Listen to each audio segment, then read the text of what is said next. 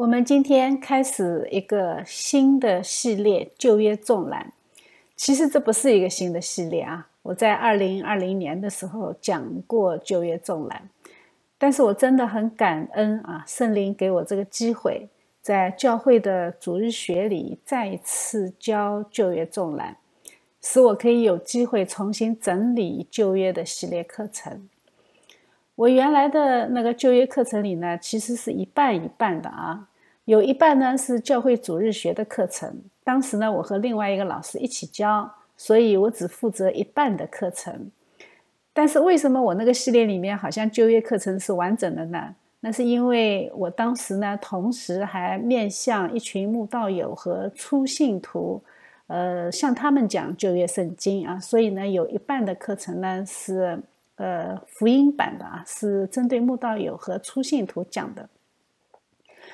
如果有心细的朋友啊，应该能够听出来，课程的深浅程度是非常不一样的啊，呃，非常不一致，应该说，呃，在神学上呢也很少展开。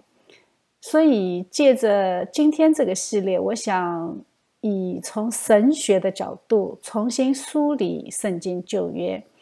使我们能够在真理上更加的坚定啊！求神带领我们走好这个旅程。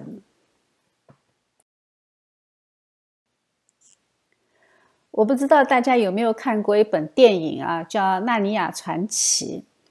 它的作者就是 C.S. 路易斯啊，他曾经写过一个短片，叫做《生来瞎眼的人》。在这个短片里呢。他出现了后面非常有名的一句话啊，他是这么写的：“光并非可见之物，而是使看见成为可能；光并非我们看见的东西，而是我们借之得以看见的东西。”他后来对全英国广播的时候讲基督教呢，他也提到这么一句话啊，他把这一句话当呃进行了总结和提炼。他说：“我不敢直视太阳，我也不知道它的性质是什么，但是我确实是借着它看清了世界中的一切。”他用光来形容神的某些属性，这也可以给我们一些参考啊。耶稣呢？他治好了生来瞎眼的人，这个神迹是有属灵意义的啊。从某种意义上来说，我们都是生来瞎眼的人，我们需要借着真光看到神想让我们看到的真相。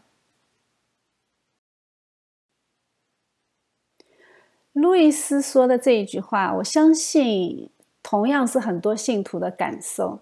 我们在信主之前和信主之后看到的世界是完全不一样的啊！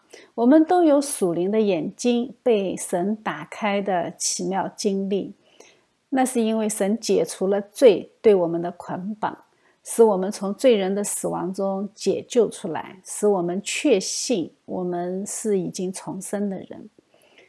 我们怎么知道我们和原来不一样了呢？一个非常典型的改变就是关于最本质的问题，我们有了答案。这个世界是神创造的，作为神的创造物，如果我们生活在神的创造的世界当中，但是我们又不认识神，这是一种巨大的矛盾，是无处不在的矛盾。但是罪人的典型特征呢？就是对事物的矛盾性可以做到熟视无睹。我们可以举出非常多的例子啊，比如说，任何需要两性繁殖的生物，都足够让我们去问一个为什么。这是非常典型的逻辑上的悖论，对吧？男人是由女人生的，但是女人没有男人也不可能生孩子啊。这么明显的矛盾，人也不可能有答案。但是我们会很轻易的相信人是从大自然中自然产生的。既然相信进化论吧，那你就好好的信，对不对？哎，但是他还为自己编了一个所谓的道德，要求人为了更高的善去牺牲自己。哎，那么我们就可以问这样一个问题啊：弱肉强食的社会，你需要善意干什么？你需要道德干什么？你的出生本来就是几十亿个精子竞争的结果。你这么轻易的去放弃，用道德的名义去放弃，你对得起你的那个进化胜利者的身份吗？你在森林里面散步，你捡到一只拐杖，你都相信是别人丢失的，因为满森林里面全部都是木头。拐杖和木头唯一的不同，就是它设计了一个把手，上了一层油漆。就连这么简单的制作，你都觉得应该是有人去做的，应该是有人设计的，应该是有人使用的。但是面对如此精妙的自然，如此复杂而又美好的人体，我们却更愿意相信这是一个没有创造者的世界。可见啊，罪人没有追问意识。罪人满足于自己的浅层思维，并且满足自己的大脑给予的答案。我们人经历过这一个逻辑上的悖论，神打开我们的世界，我们才能看到这些逻辑上的错误，我们才能够真正的来认识神。所以，我们这个混沌的世界需要光。不是日光，是真光。日光只能让我们看清这个属物质的世界，看清物质的形体，但是却看不清物质的本质。我们需要真光，让我们看到属灵的真相。所以，神的启示，它就是从光开始的。他先用属物质的光，用属物质的光非常独特的性质来告诉我们真光会是怎么样子。我们学过经典物理学的都知道，光速是无法超越的。光是我们物理世界的极限。光还有波粒二象性啊，就是能量能够产生物质，物质能够转换成能量。我们可见的世界是粒子世界，但是能量场是我们看不见的。而光呢，具有这两个性质，它能够同时存在于我们可见和不可见的世界当中。没有光，我们的世界是普遍黑暗的。但神奇的是，有了光，我们也看不见光。但是我们借着我们看到的世界，我们知道有光。我们看到万物的时候，我们知道哦，天亮了，太阳升起来了。但是我们不能直视光。我，你如果去盯着太阳看，那你就瞎了啊。那既然有光了，我们这个世界怎么还会有黑暗呢？那是因为我们抵挡光。你把光挡住了，那当然就产生了黑暗。罪人对光的抵挡，使我们生活在黑暗中，属灵的眼睛就瞎了。因为没有光，我们看不见，所以我们需要真光。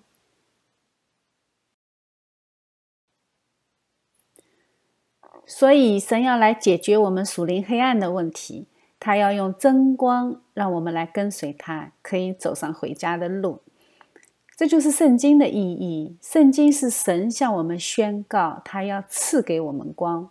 在创世纪第一章第三节里面，神说要有光，就有了光。这一句话是整本圣经的总结。旧约是神在说要有光，新约是就有了光。真光进入到我们这个世界中，使不可见的光变得可见，使不能看见的神。变得可以看到，可以摸到，可以依靠。我们这样解读圣经，是不是就变得特别的简单？旧约就是神告诉我们啊，你们太黑暗了，我要给你们光。但是愚蠢的人类居然不觉得自己身处在黑暗之中，于是神就用一个民族的历史，让我们来看一看啊，你们人类到底黑暗不黑暗？到底瞎眼不瞎眼？然后呢？然后就是新约真光来了啊！真光道成肉身，他自己说：“我是世上的光。”所以圣经就是一本神将真光启示给他子民的历史记载。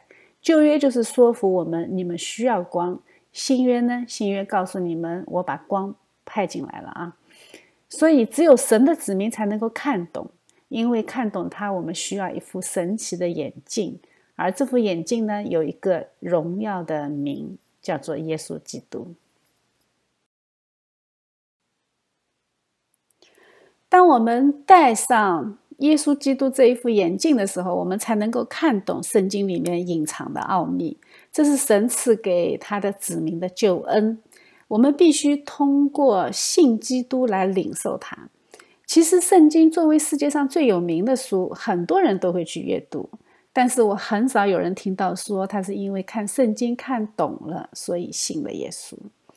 大部分人看圣经是越看越不懂的啊，呃，越看越抵挡，越看越觉得难可呃难以理喻。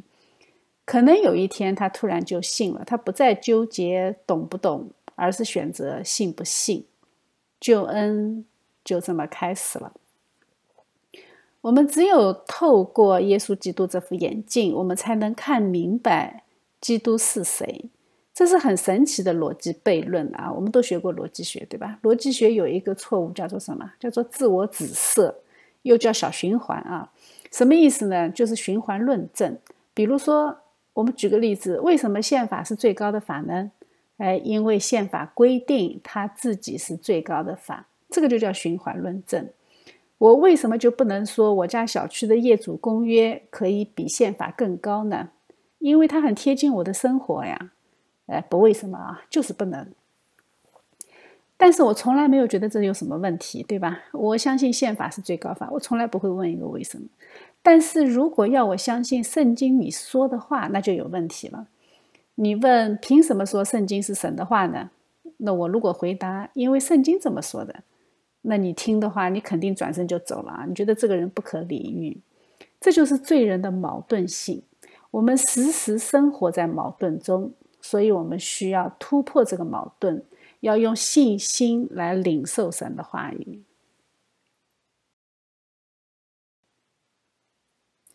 首先，借着光，我们可以了解什么是时间。时间从本质上来说，它是人对光的周期性变化的观察而产生的一种感觉。它并没有什么具体的存在形式啊，它又不是粒子，它又不是波，所以时间的存在呢，它严重依赖于人的感觉，但是它又超越个体人的感觉，它依赖于人类整体的感觉，不是一个个体的感觉啊，因为个个体它是很有限的，人会死的嘛，对吧？那人如果一旦死了，时间对它就不再具有意义，但是因为人类整体的繁衍。所以，时间在人类的整体意识中，它就有了被认识的可能。动物是不存在这种认识的啊，动物只是追随它的本能，它不会为自己写什么历史书啊，它也不会去记录。其实，呃，记录是人类在时间中的轨迹。所以，因为人类整体对时间有认识，所以历史就必须是有意义的。否则，你连进化论的那一关你都过不了啊！进化的功能是必须要有的，没有用的话，哎，你就会退化，对不对？所以，进化的功能必须是有用的。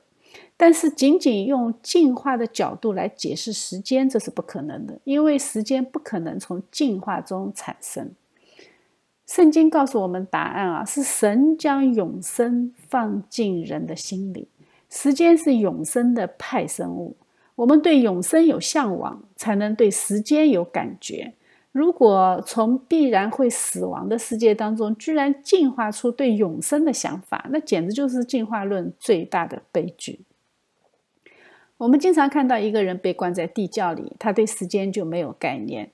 如果永远在光中，不再具有光的周期性的变化，那时间是不是就消失了呢？那时间的消失是不是就意味着永恒呢？这是神借着光的存在让我们思考的问题，而这种思考呢，会最终将我们带到神的面前。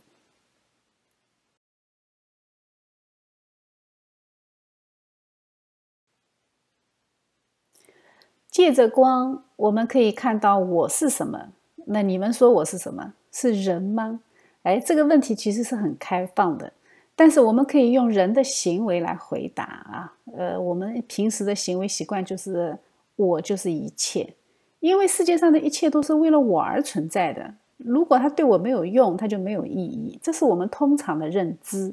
所以在每一个人的潜意识里，我就是上帝。就连我去拜拜什么神啊，也是希望那个神为我服务的，能够为我带来用之不尽的钱财和享受不完的福气。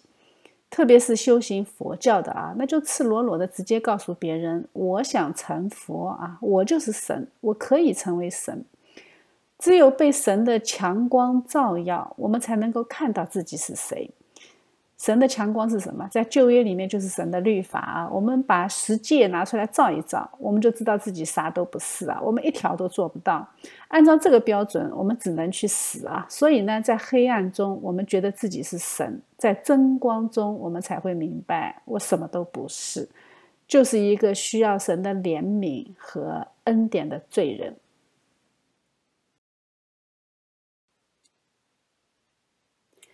借着真光，我们还能够看明白世界到底是什么。现在的科技已经很发达了啊，发达到可以观察到宇宙多少多少光年之外的世界。但是物质世界存在的意义，科学并不能告诉我们。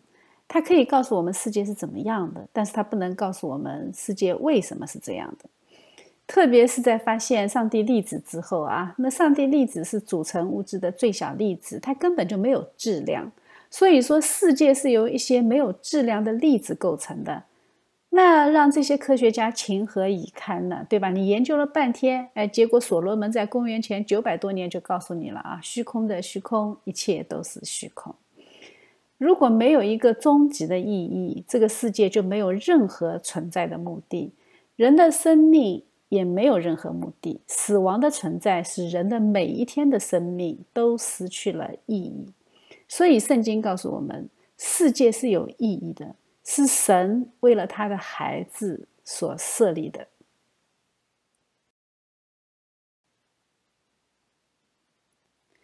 有时间，有世界，有人，那神的故事就完整了。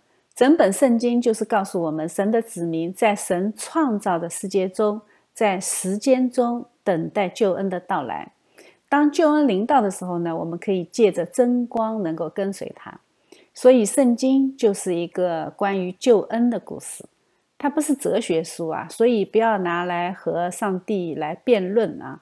它也不是科学书，所以呢，它也不是拿来考古的。它不是哲学书，但是世界上的一切哲学思辨都是围绕它。它不是科学书，但是现代科学起源于它。这就是圣经的神奇之处，但是本质上，它是上帝宣告他对这个罪恶世界展开拯救的书。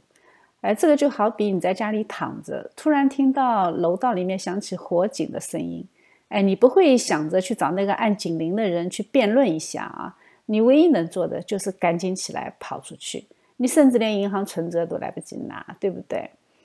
我们只有明白这一点。明白救恩是什么，我们才能够真正的虚己，让神来做主。我们是被他怜悯和恩典的罪人，这是我们领受救恩的起点。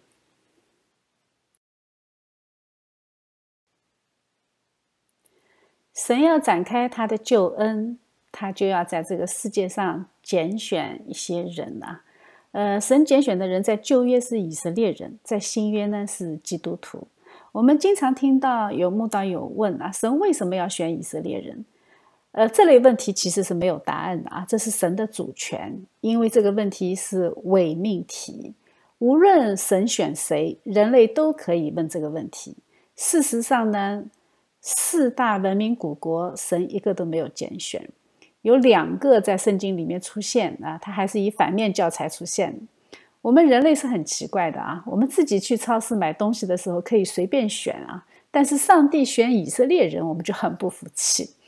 作为信徒，我们在上帝的拣选这件事情上绝对顺服上帝的主权。上帝按照他的怜悯，把信他的种子放在我们的心里，时候到了，他就一定会结出果子。救恩是出于上帝的。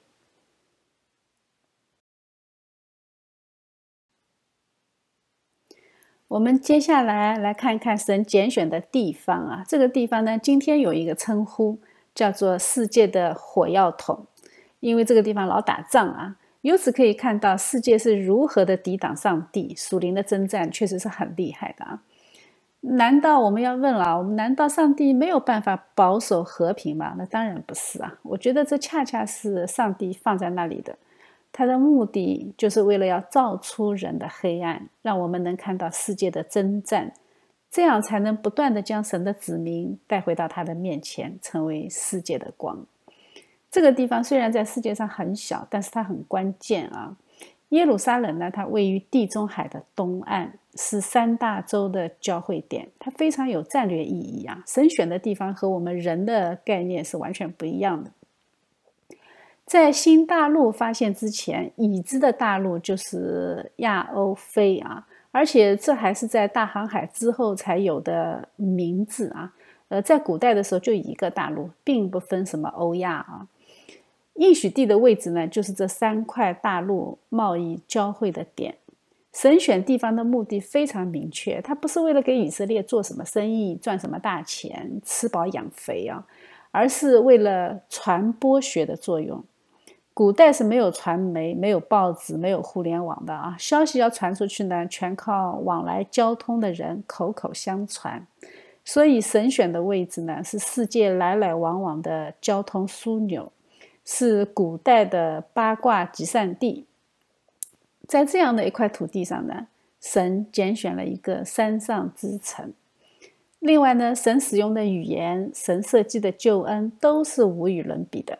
我们随着圣经的学习呢，以后会越来越感受到这一点。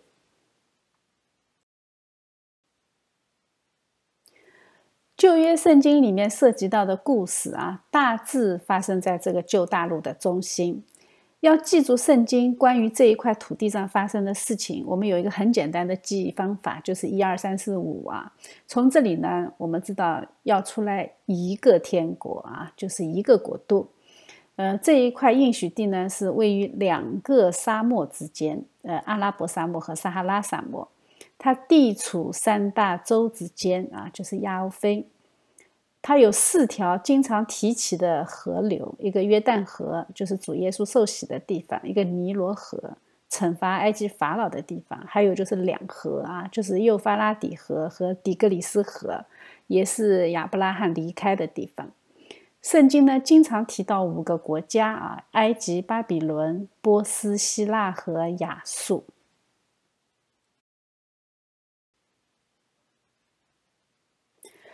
这块地方的地形它是非常有特色的，它的西部沿地中海的一长条是平原，中部是山地，再往东呢是约旦河谷，是全世界海拔最低的地方。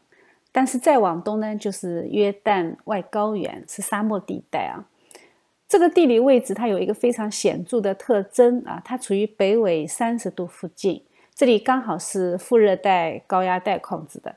那随着太阳直射点的转移，随着这个气压带的南北移动，这里的气候它就在西风带和东北信风带之间，它不断的转化。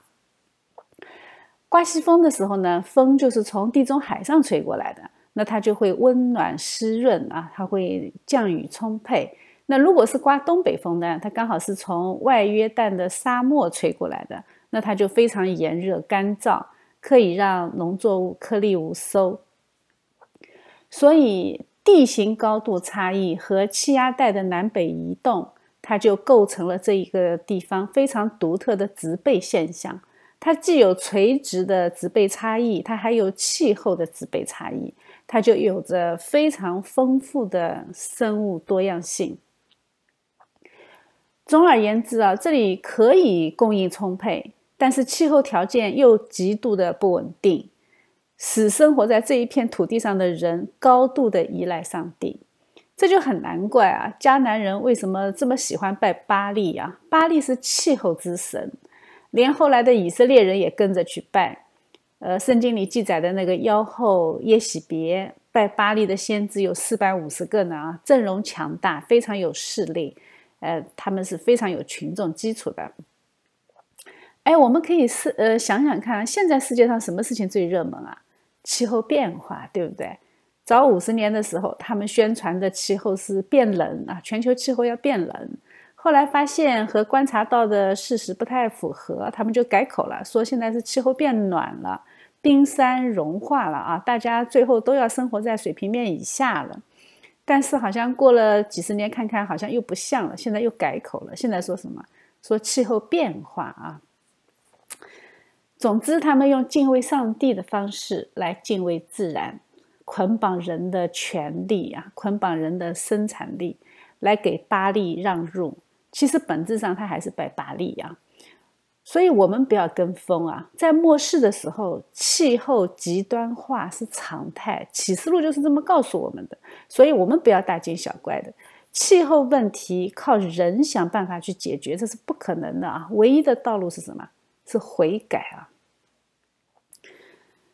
其实，一切的气候议题，它其实都是转移人对神的注意力，增加人的焦虑感，提升人的虚妄的道德感。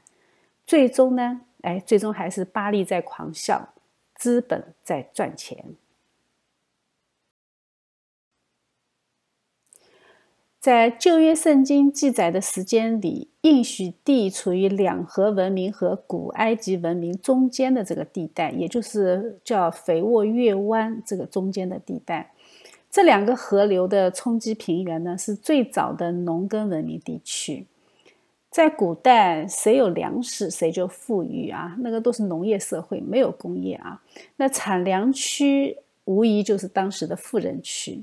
现在的考古学也证明了这一点啊。加勒底和埃及都是非常富有的地方。我们看过电影啊，那个埃及艳后，她进罗马的那个排场，把罗马的老百姓惊得一炸一炸的。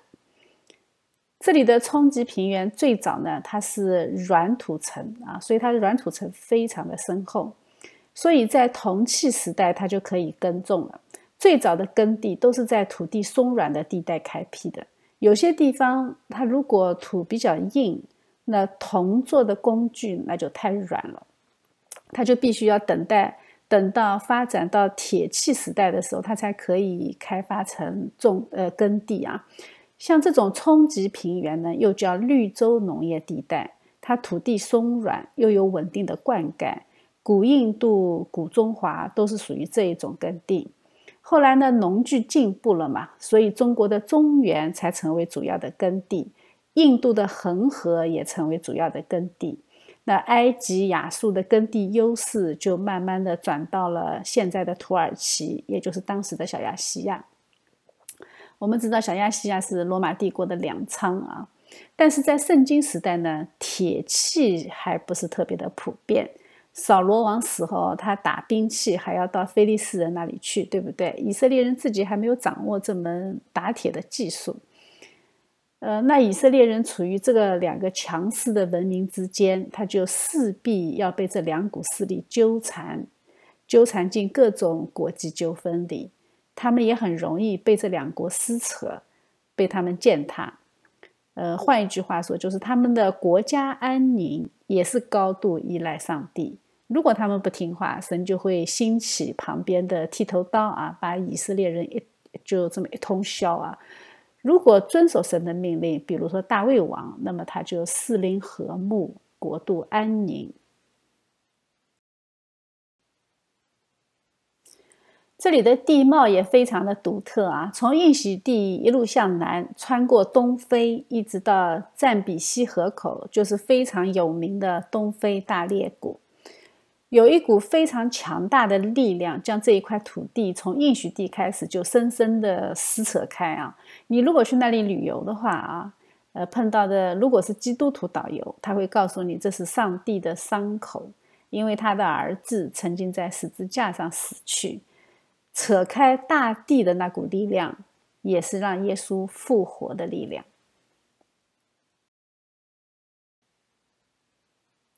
我们来看看圣经啊，其实我们手中的这一本圣经，它不是一本书啊，它是由六十六本不同的书卷组成的合集。习惯上呢，我们把它称为圣经。全本圣经分两个部分，一个是旧约，一个是新约。旧约一共三十九卷书，新约呢是二十七卷，很好记忆的啊。呃，新约就是三九二十七啊。整本圣经呢有四十多位作者，在不同的地点、不同的时代分别写成的，前后贯穿将近一千六百年的时间。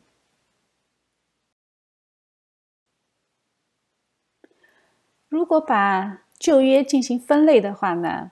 呃，它就有十七本历史书、五本诗歌书和十七本先知书，它的结构非常对称。新约呢是四本福音书、一本历史书，还有就是使徒书信和启示录。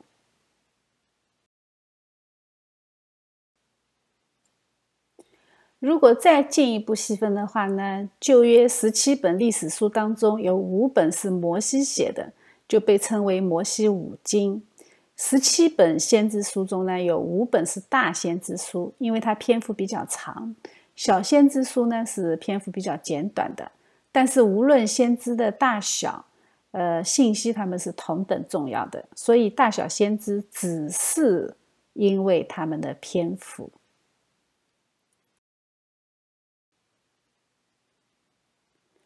这是犹太圣经的编排法，我们大致了解一下。他们是以内容和在宗教礼仪中的使用来编排的。他们总体上呢分为律法书、先知书和圣卷三大类。其中先知书分前先知书和后先知书，呃，这是以时间为划分的。圣卷和宗教礼仪相关，在不同的节期，他们要诵读不同的经卷。圣卷分诗歌书、五卷书和历史书。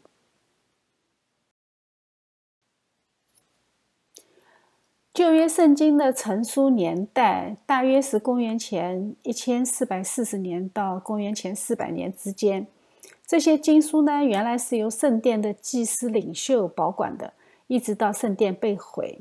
后来经书呢传入由以斯拉开办的教学机构。后来呢，一直在犹太人的会堂中传存。一些训练有素的拉比，他们是用手抄写圣经的，一直到印刷术的发明。公元九世纪的马索拉版本是今天旧约圣经抄本的主要来源。这个抄本呢，和后来发现的死海古卷，它的抄本相差无几啊，只差了大概只有几个字。所以圣经前后。呃，巨大的时代差异并没有造成圣经内容的差异。死海古卷呢，被认为是在马索拉抄本之前将近一千年左右，可见啊，它的抄本的正确性是非常非常高的。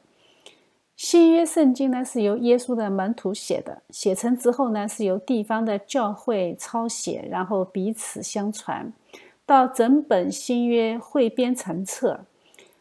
呃，这个应该大概是在公元呃四世纪的时候啊。早期的抄本呢是在羊皮纸上写的，呃，他所以写不了多久，用呃他那个用不了多久，他就得重新抄一遍啊。所以那个时候也是靠抄写。在公元四世纪的时候呢，君士坦丁大帝就下了一个命令啊，抄写五十套完整的新旧约圣经全本。呃，现在存在的最长的古代抄本，可能就是出于这个命令啊。那么，犹太公会和基督教会是怎么样来确定哪些书可以收入圣经，哪些书不可以呢？在基督降世以前的旧约时代，旧约经书的汇集经历了大概有一千年的时间啊。他们大致是有三个标准。第一个呢是作者是必须是上帝的先知，一般来说呢，这书里面应该有耶和华如此说，或者说主的话临到我这一类的话啊。第二呢，呃，你光这样自我声明是没有用的。第二呢，还是书中所写的预言，它必须是准确的，必须能够经受历史的检验。第三呢，第三就是看它是否和其他的经书一致，特别是摩西五经。新约最后的集结成册呢，是在公元的三百九十七年。教会在考虑是否将某一本书或者说某一个书卷收入圣经的时候，它也是有标准的。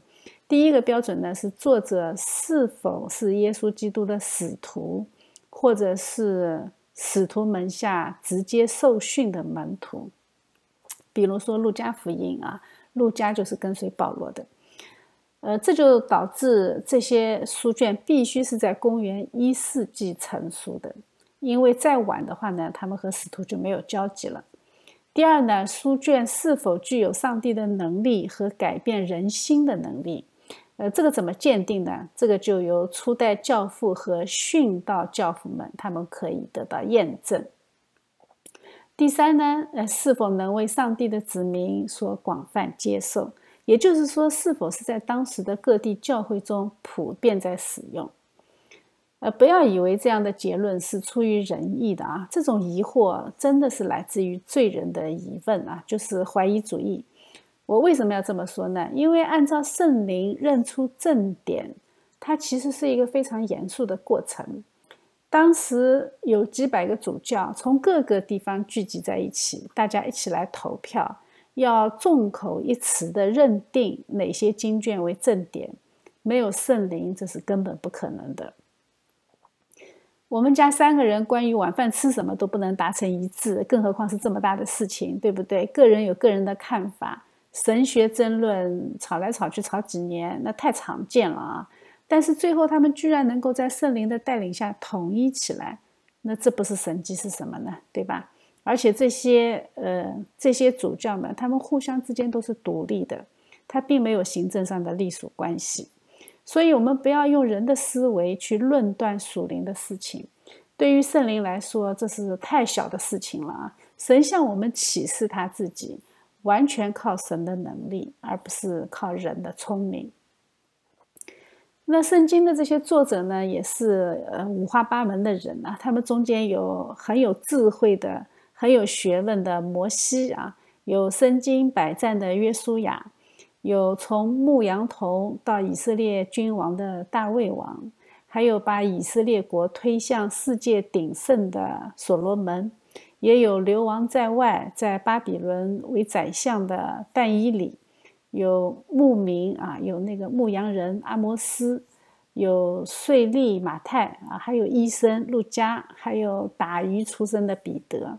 还有法利赛人中的法利赛人保罗啊，高级知识分子，还有许许多多的那些嗯身世经验都各不相同的作者，将近有四十位。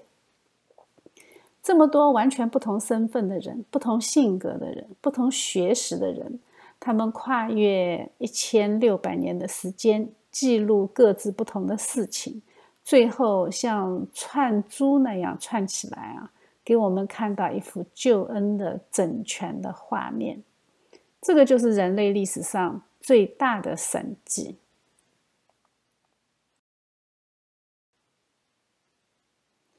在旧约中，《约伯记》可能是成书最早的书啊，它是写于亚伯拉罕所处的先祖时代。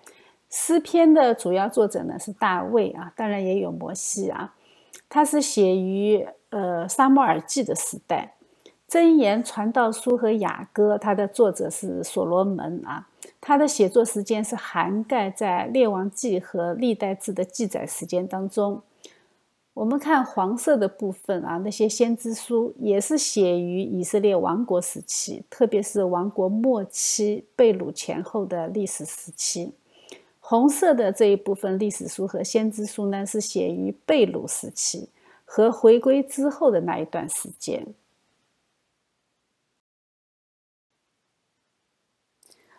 圣经的历史其实就是描述以色列民族的历史。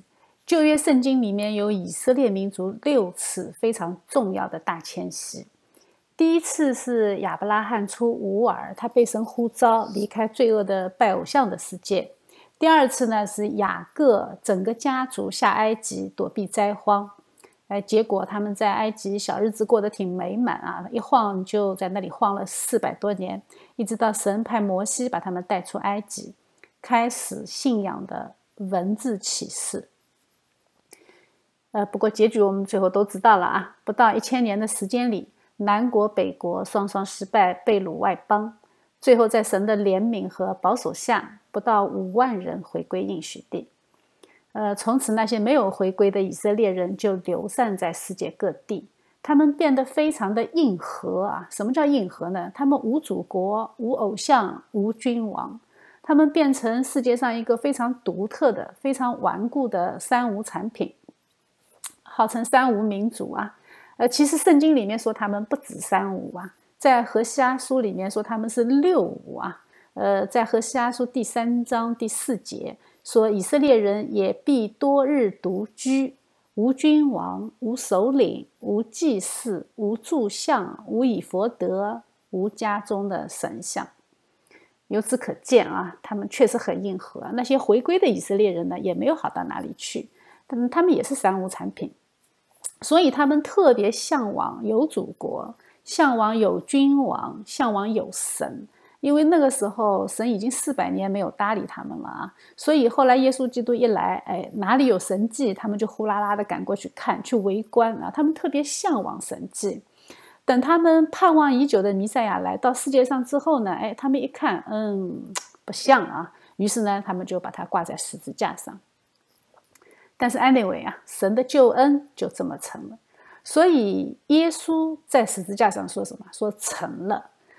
圣经的历史和人类的历史双双告诉我们，人的罪无法阻挡神的作为。呃，现在我们人类还在等待第七场大迁徙。呃，这一场大迁徙已经完成了一半啊，就是信徒的回归。表现在以色列民族上呢，就是以色列复国，回到应许地啊，这个已经实现了。表现在基督徒上呢，就是圣徒末日被提。进入永恒的天国啊，这个应该随时都会发生。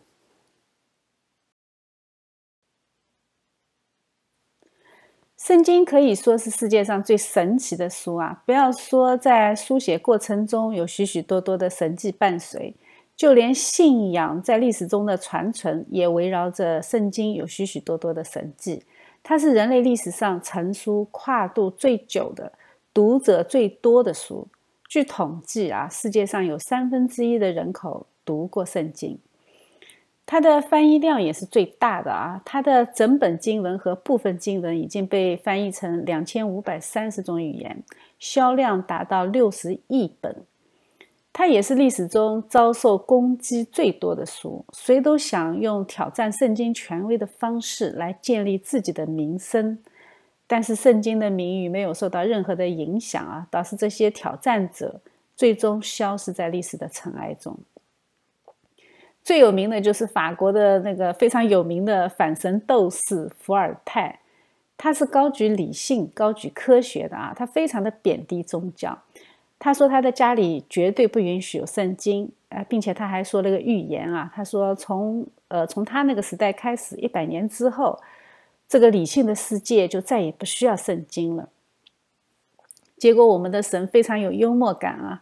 他当年的家园后来就是法国圣经协会的所在地，每天印刷成千上万本圣经，并且销售到世界各地。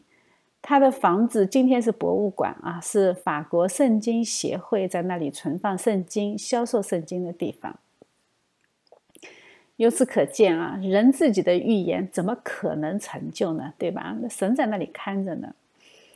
圣经是世界上唯一不用暴力就可以转变人心灵的书籍，它也是唯一可以在人活着的时候就对人的灵魂进行改造的书籍。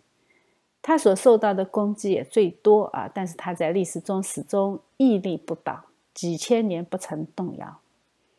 一切抵挡过圣经的王朝，都最终在历史的长河中烟消云散。但是神的话语永存。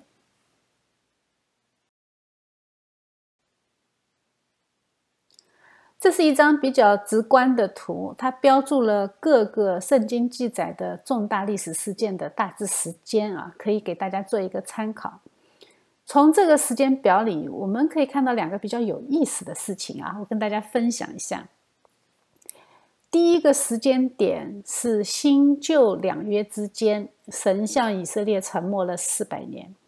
在这个四百年里面，在中国是春秋战国时期，孔夫子的思想正在开始发生影响力。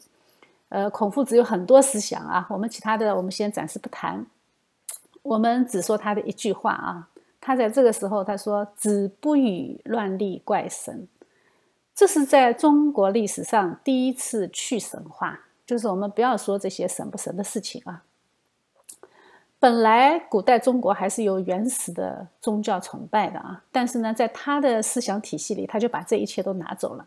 从此，中国就是一个只有小鬼而没有神的社会。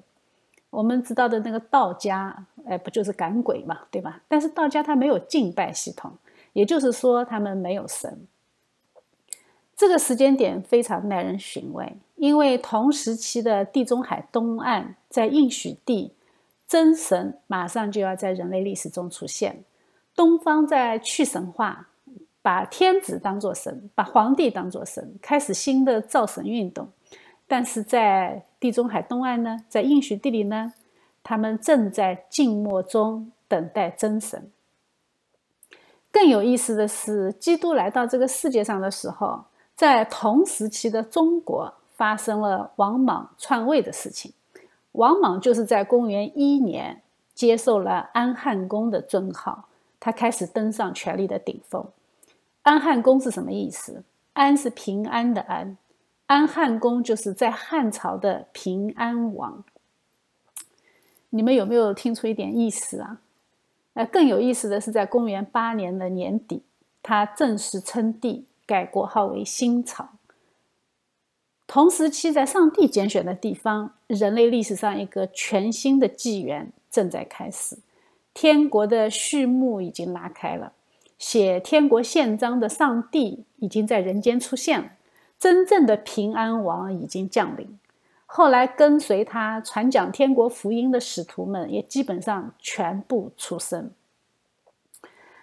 序幕已经拉开，角色全部到位，在神荣耀的剧场中，他们正在用自己的人生书写神的篇章。这才是人类真正的新纪元，这才是人类真正的新潮。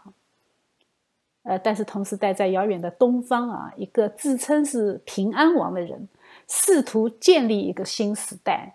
哎，结果结果他这个王朝特别的短命啊，连头带尾不到十四年。人的努力真的是很徒劳的啊！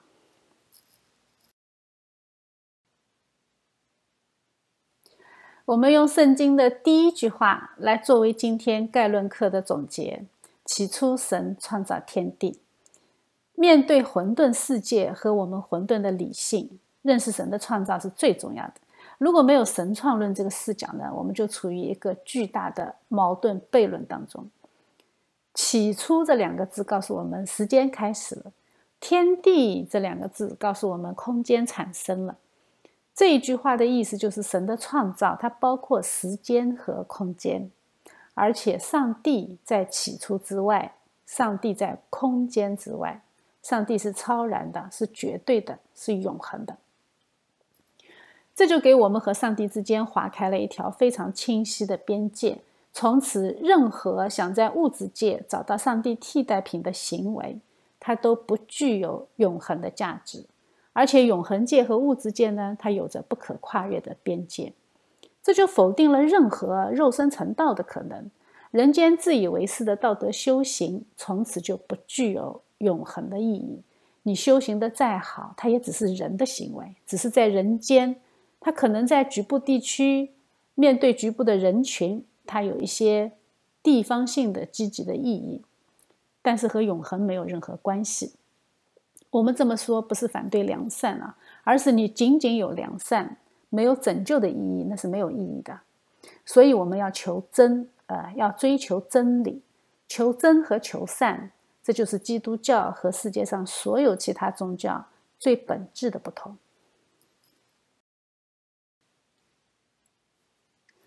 看懂了第一句话，起初神创造天地，从此在时空中的世界，从某种意义上说，它就是一个封闭的物质世界，它有边界，它也有极限。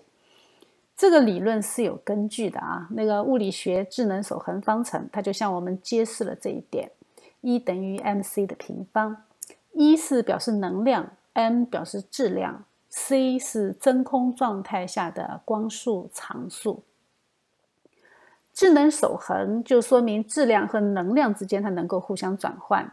智能转换公式或者说这个智能方程，它就告诉我们，我们所处的这个世界物质永远不会被消灭，它可见的消失是因为它成为一种我们不可见的能量而继续存在的。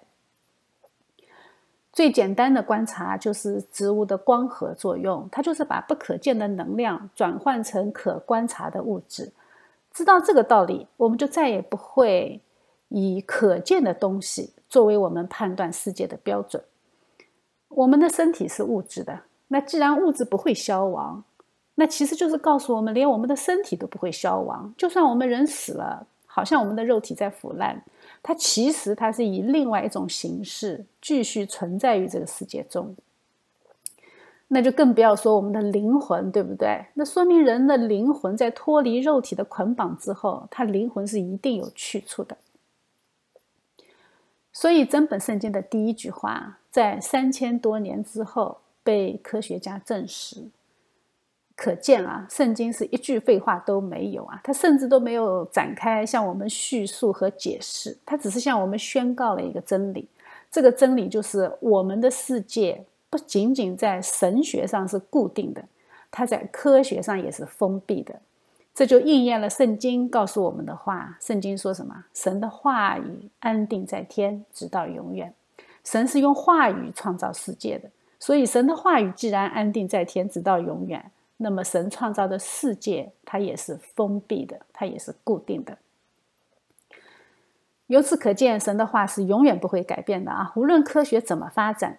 最终都是验证神的话语，但是我们怎么看待这些事实呢？哎，这个就表现了我们每一个人对待神的态度，而这种态度在末日都将面临审判。